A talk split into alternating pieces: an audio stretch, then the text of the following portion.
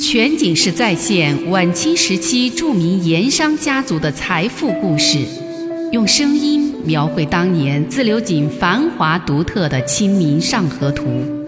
据王瑞小说《盐商世家》改编，悦享九零八自贡文化旅游广播为您倾情演绎《自流井往事》。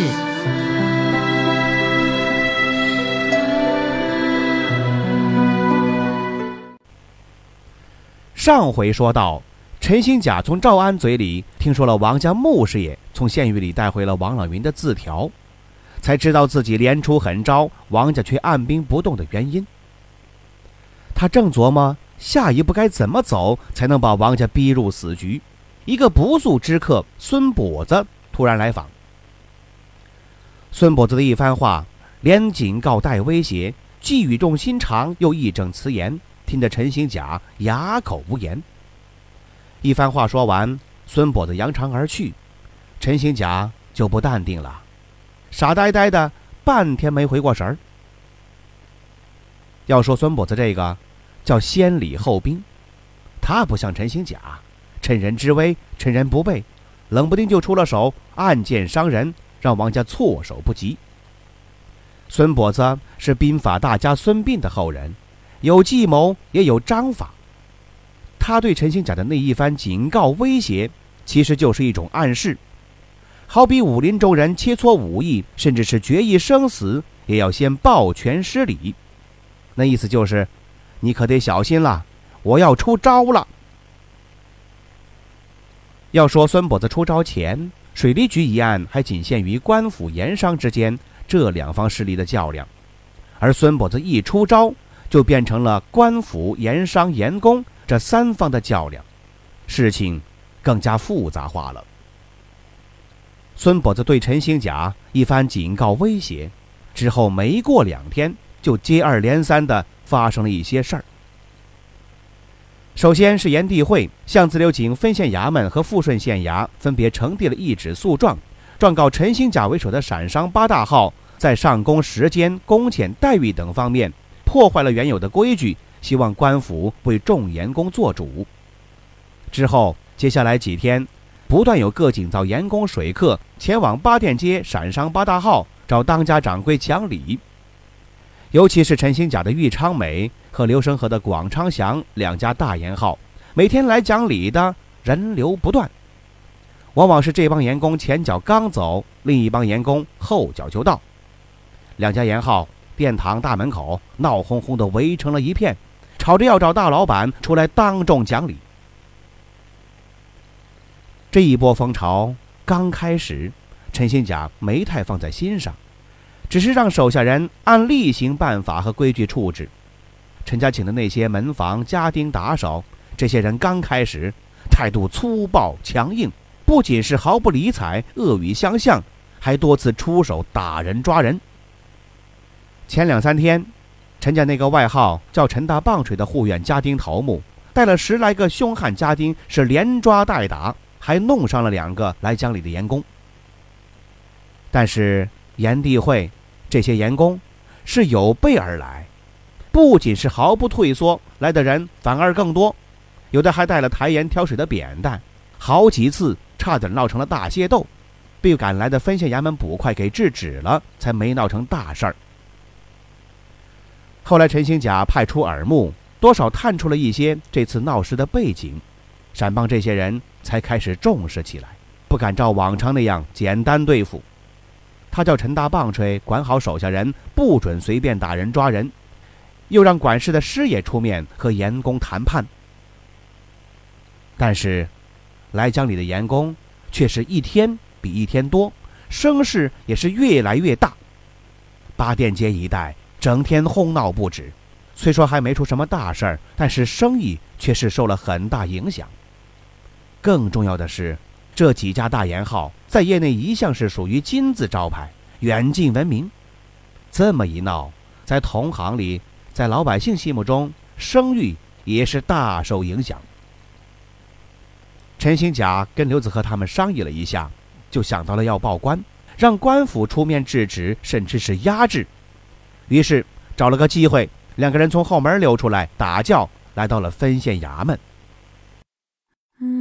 全景式再现晚清时期著名盐商家族的财富故事，用声音描绘当年自流井繁华独特的《清明上河图》。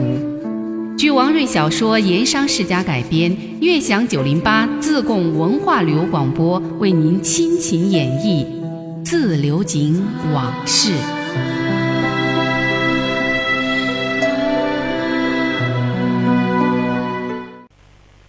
接替胡继良的新任分县县城谭梅，听到陈兴甲、刘子和这两位盐商上门来了，马上吩咐手下人把他们迎到花厅叙坐。可是，让这两位没想到的是，还没等他们诉苦，谭梅先说话了。两位来的正好，本官近日正接了一份状告你二位的诉状，正不知如何办理才好。如今倒正好，细细商议一下处置办法，请二位稍后。说罢，也不等二人答话，回头吩咐衙门书办取来几天前炎帝会上控陈兴甲、刘生和为首闪商八大号的那份诉状，当场让书办读了一遍。这一纸诉状，那可是出自孙跛子的手笔，写的言辞尖刻辛辣，却又处处援引朝廷律令和圣人之言，让人一时间无从辩驳。其中，晋属陕商八大号开业以来，盘剥欺压盐工、克扣工钱、压低待遇的种种恶行，诉状中还列举出不少有名有姓、有事实、有证据的事例。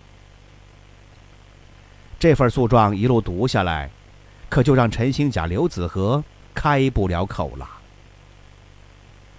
诉状读完了，谭梅沉默了片刻，看着一直没开口的陈兴甲、刘子和两个人，缓缓地说道。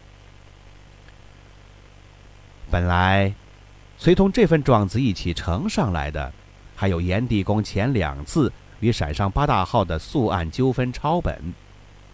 今天不多耽误两位伤身的时辰，就不读给二位听了。下来我会让衙门文案各抄写一份，连同这份诉状一并送给二位过目。陈新甲、刘子和两个人对望了一眼，不知道这位新任县城。肚子里卖的什么药？谭县城喝下一口茶，继续说：“本官新来乍到，对自流井地面情形不熟，种种地方人情世故也多有不知，还望地方近身贤达，多方进言赐教。在座两位都是警场巨商，地方上有头有脸的人物，对官府的一些事儿也要多加体谅才好。”说到这里，谭县成话锋一转。可是，本官来自留井赴任后，这分县衙门接到的第一份正式诉状，竟是指明控告两位的。还有就是多份本级盐商，如王三味堂控告陕商霸井毁约的被诉状。这些都让本官颇为费神，不知当下如何处置才好啊。谭梅冷峻的目光从陈新甲、刘子和两人脸上一一扫过，口气严肃地说：“要说按朝廷律令和官府的规矩，叫分县衙门发传票把二位传候到大堂上问案，不免扫了两位的颜面。不过与王家等当地盐商的纠纷先不说，盐地会不比普通小民，也算是地方上颇有声势的盐工社团。”又是如此兴师动众的具体告状。本分县作为地方官，保境安民、维护地方稳定也是职责所在。对如此诉状，自然不能置之不理。况且，这份官司诉状还有另一份一模一样的文本已呈交富顺县衙门，知县陆大人已给本官发话，要求对这桩官司送案妥善处理，以维护大局。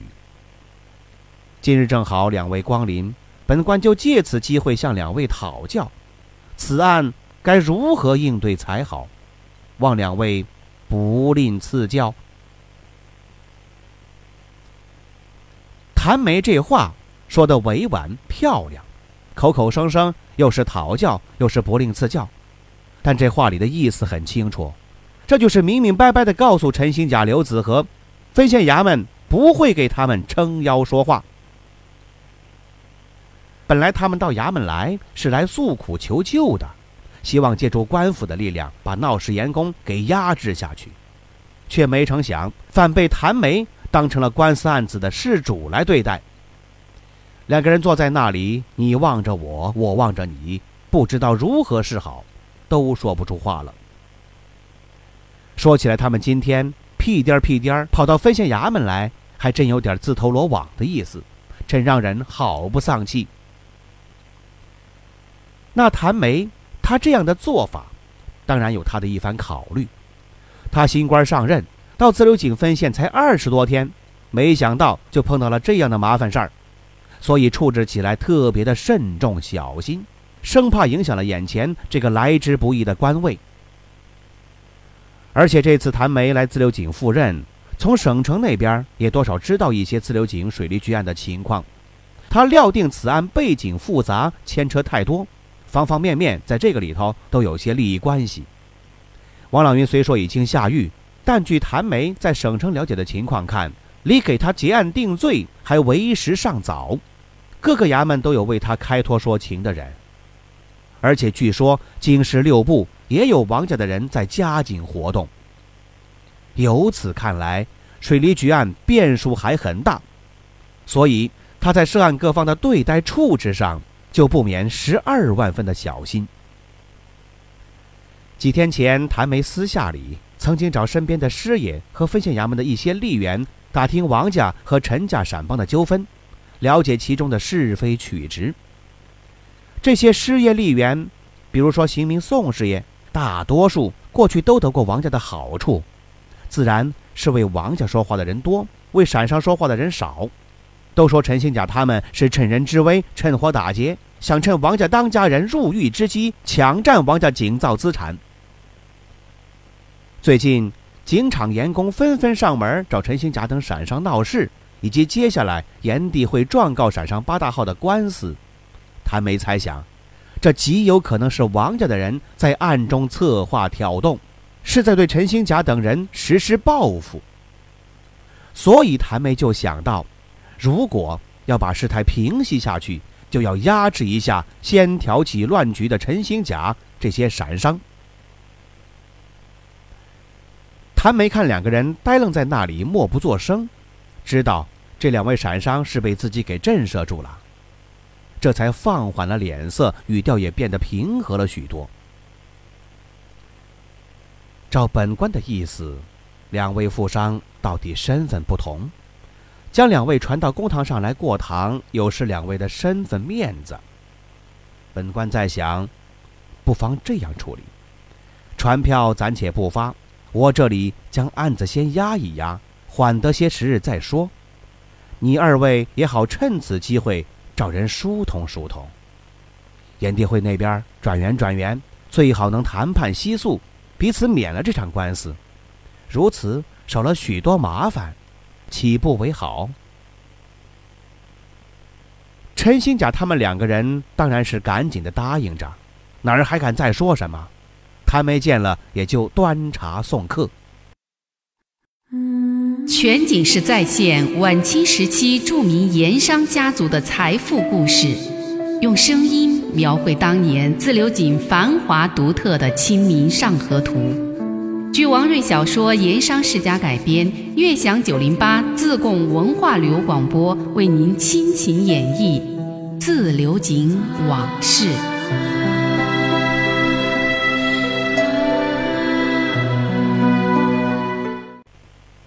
陈兴甲、刘子和两个人回到八店街门前来讲理的员工还是围着不散。陈兴甲还是走后门，这才回到玉昌美的。他这才想起来，那天孙跛子来这儿给他先下的言语，并非仅仅是虚张声势。又想起县城谭梅说的那番找人疏通的话，此时此刻，他是深感进退两难。一个人在屋子里捧着那把紫砂茶壶，发了好一阵呆，直到四娃子上楼来请示，午饭是下楼到餐室和大家一块儿吃，还是单独给他送到楼上来？陈兴甲懒懒地回应了一声，说不想下楼，让厨子把饭菜送到楼上来。四娃子应声而出，正要下楼，陈兴甲又喊他回来，吩咐说：“吃过了午饭，你带一乘轿子上火神庙茶园去把孙先生接来，就说我已在鹤鸣楼摆了酒席，请他赏光复席。”咱们说到这儿，您可能要问：凭孙跛子一人之手，怎么就能挑起如此大的风浪？这是因为孙跛子。懂得借势，这个势，您说是炎帝会？不全对，准确的说，是炎帝会和陕商八大号的历史恩怨，以及那两场闹得风风雨雨的官司。第一场官司是一场小官司，起因是盐工工钱中的参毛钱和短数。这个事儿，得从咸丰年间说起。当时自流井东西两厂本地盐商，包括王朗云，还排不上号。各造的造主几乎都是以八大号为代表的陕商。当时产盐还受限制，各井灶开工不足，而各地来井厂谋生的打工者却是日渐增多。其中烧盐匠有工可做的还不到两千人，而无工可做、急于找东家上工的闲班却有四千多人。僧多粥少啊！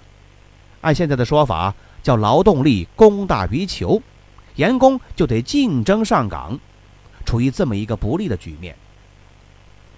玉长美是大盐号，盐造最多，是井厂最大的造主。陈新甲刚从父亲陈少全手里接过家业的时候，他就在想，趁着盐工谋事艰难，想趁机压低盐工的工钱。但是公开的减薪。又怕反对声音太大不方便，于是手底下的黑心事业就建议，每月发工钱的时候采用掺假短数的手法，变相克扣员工的工钱。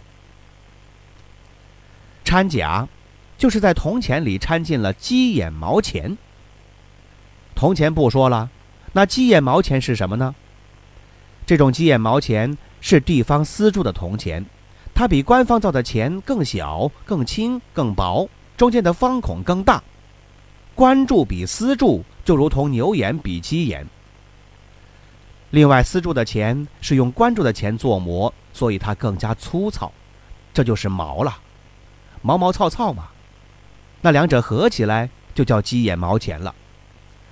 鸡眼毛钱分量不足，成色也不足，拿它买东西，老板掌柜的就不爱收，要收也行，得贬值才行。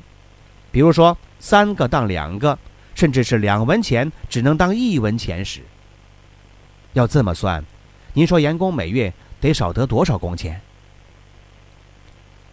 而短数则是账房在发工钱的时候故意少给，也就是短斤少两。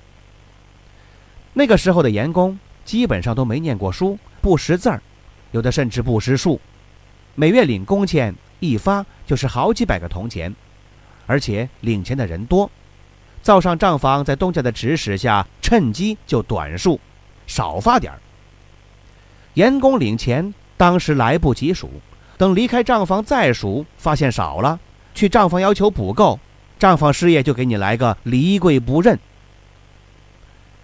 员工们吃了这样的哑巴亏，找谁说理去？欲诉无门呐！陈兴甲、玉昌美底下所有盐号就这样。变相压低了员工的工钱，然后就是广昌祥这些陕商八大号纷纷的仿效，形成了一种潜规则。众员工们除了抱怨几句，私底下骂娘，却都怕弄不好饭碗不保，不敢有更多表示。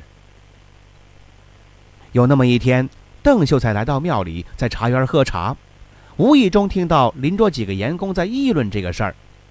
邓秀才问明了详情，不禁拍案而起。他来到炎帝宫，找到当世总手，说由他出头，他愿意免费来为众盐工打这个官司。总手就找会员们商议，盐工是求之不得啊，商量每个人还是出二十文铜钱作为打官司的费用。邓秀才拟好诉状，又广为收集鸡眼毛钱的证据，找妥证人，然后以炎帝会的名义，带着总手、乡守和几位盐工代表到景神庙分县衙门击鼓告状，状告陈兴甲等闪商。